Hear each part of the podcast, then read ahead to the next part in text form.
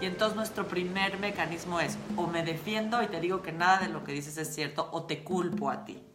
O emito juicios o hago el problema como si fuera mucho más chico de lo que es o luego lo... Sean bienvenidos a Mariana García Quintana, de mí, para ti, para nosotros. ¿Cómo estás? Soy Mariana García Quintana y hoy estoy aquí para platicarte sobre un tema que nos incumbe a todos, que es cómo aprender a escuchar para comprender para realmente conocer qué es lo que sucede con el otro.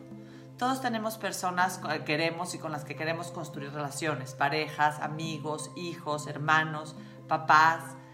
Y son estas personas, no, no quiere decir que, que tengamos una relación con estas personas, es porque rápido todo lo vemos igual, en todo estamos de acuerdo. No, muchas veces van a surgir puntos de vista distintos, situaciones que nos pongan en, en conflicto y eso no equivale a que la relación se tenga que acabar o que tenga que haber una, siempre una tensión en medio. Lo que puede equivaler es a que lo que se necesita es comunicación y una comunicación hecha para comprendernos mutuamente lo que el otro siente o cómo vive la situación y lo que yo siento o cómo vivo la situación. Y eso ayuda a construir y a fortalecer la relación sin necesidad de que se piense igual o se tenga la misma reacción o postura hacia una circunstancia. Ojo, es muy importante para este video que tengas en cuenta si hay la misma intención de las dos partes, porque si de la otra parte nada más hay una intención de dominancia o no hay una intención de construir, lo que escuches en este video difícilmente te va a ayudar hasta que la otra persona realmente también esté en este mismo lugar, ¿no? De querer construir la relación. Si hay una situación de abuso, es, es difícil. Entonces, para eso podemos hablar otro tema, pero si, esta, si en realidad tú crees que tu relación con alguien tiene, un, tiene mucha más posibilidad que, que una diferencia de opinión o que un conflicto, necesitas aprender a escuchar para comprender y hacer que esta relación crezca. A todos nos ha pasado que alguien querido, un hijo, un amigo, una pareja, un padre, un hermano, nos llega y nos plantea que necesita hablar un tema con nosotros. ¿Qué pasa? Muchas veces en ese momento lo primero que surge es el estrés de conflicto, porque todos, todos queremos evitar el conflicto. Y entonces a la hora que llegamos a platicar, hay dos actitudes que van a diferenciar el cómo se desarrolla la práctica. Y es la, la actitud que voy a tener al escuchar. Si voy a escuchar para responder o si voy a escuchar para comprender. La primera es la que usamos ante los exámenes, ante alguien que nos está cuestionando. Es cuando necesitamos responder.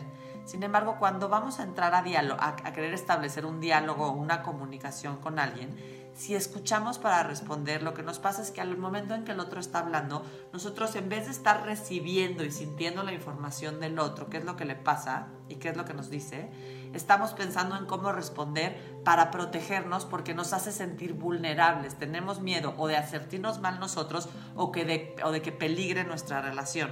Y entonces nuestro primer mecanismo es o me defiendo y te digo que nada de lo que dices es cierto o te culpo a ti.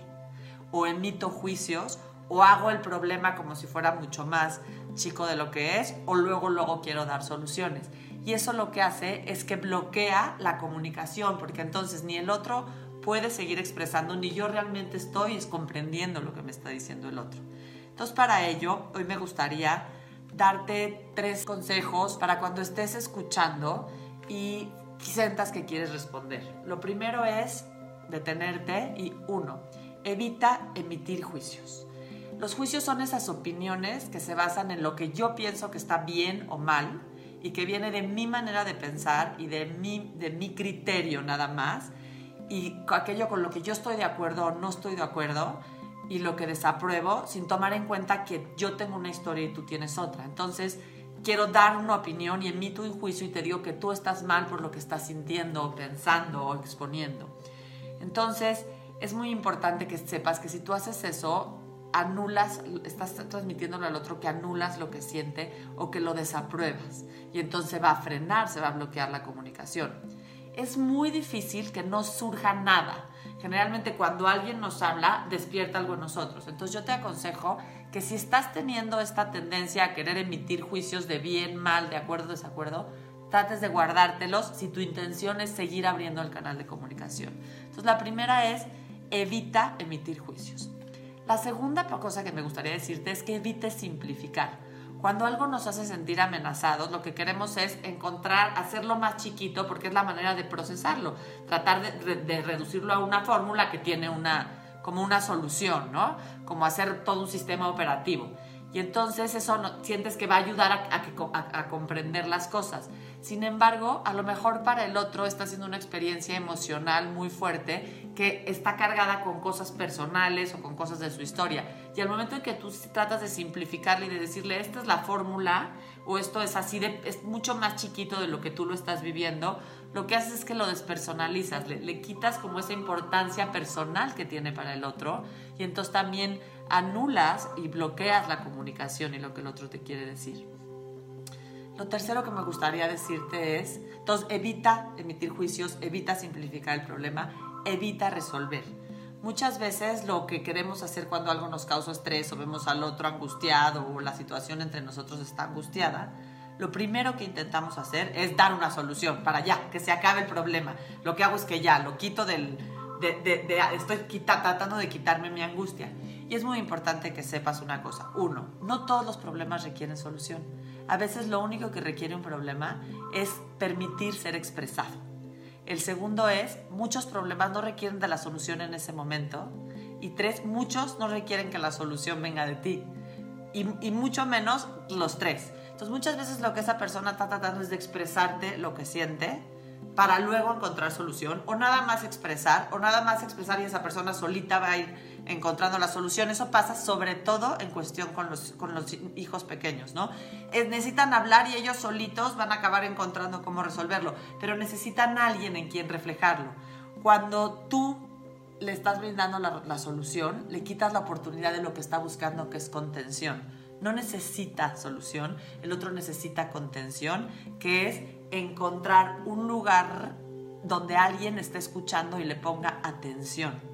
Cuando tú ofreces una solución, es como si te alejaras de la persona, porque ya te vas tú a querer resolver y lo que está buscando esa persona a lo mejor es antes de cualquier solución un contacto, un lugar en el cual sentirse contenido. Entonces ya sabes, si tu tendencia es escuchar para responder, que es muy común cuando nos sentimos vulnerables, emita, evita piensa, ¿me estoy defendiendo o estoy culpando? Primero diferencia.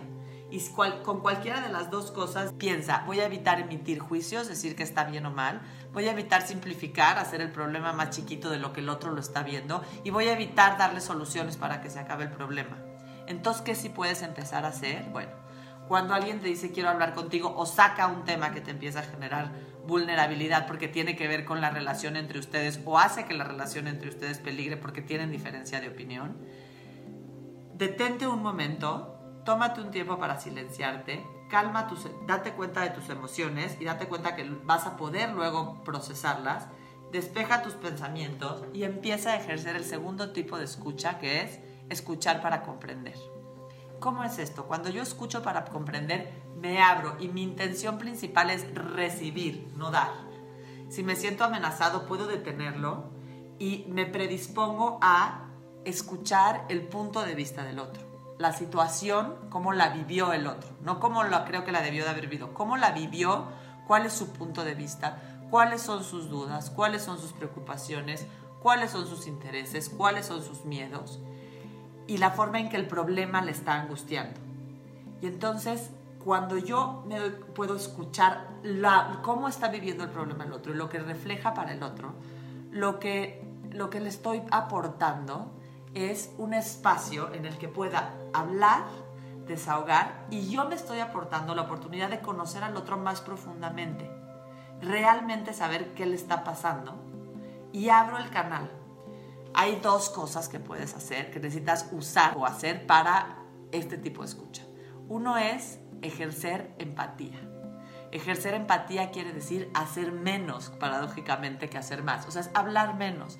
Es realmente tratar de darte cuenta qué es lo que está sintiendo el otro. Ahora sí como dicen, ponernos en este lugar de, receptividad donde, donde trato de, de darme cuenta, bueno, cómo lo está viviendo, cómo lo está sintiendo, qué significa para él, por qué le está resultando de esta manera o para ella.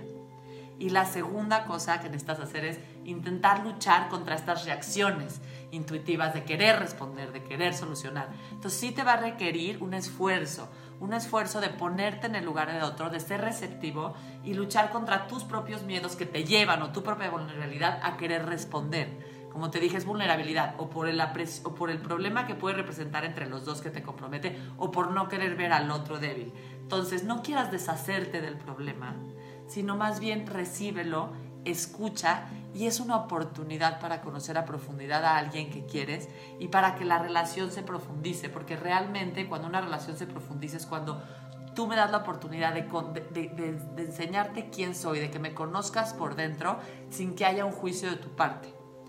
Y en ti puedo encontrar un refugio donde expresarme.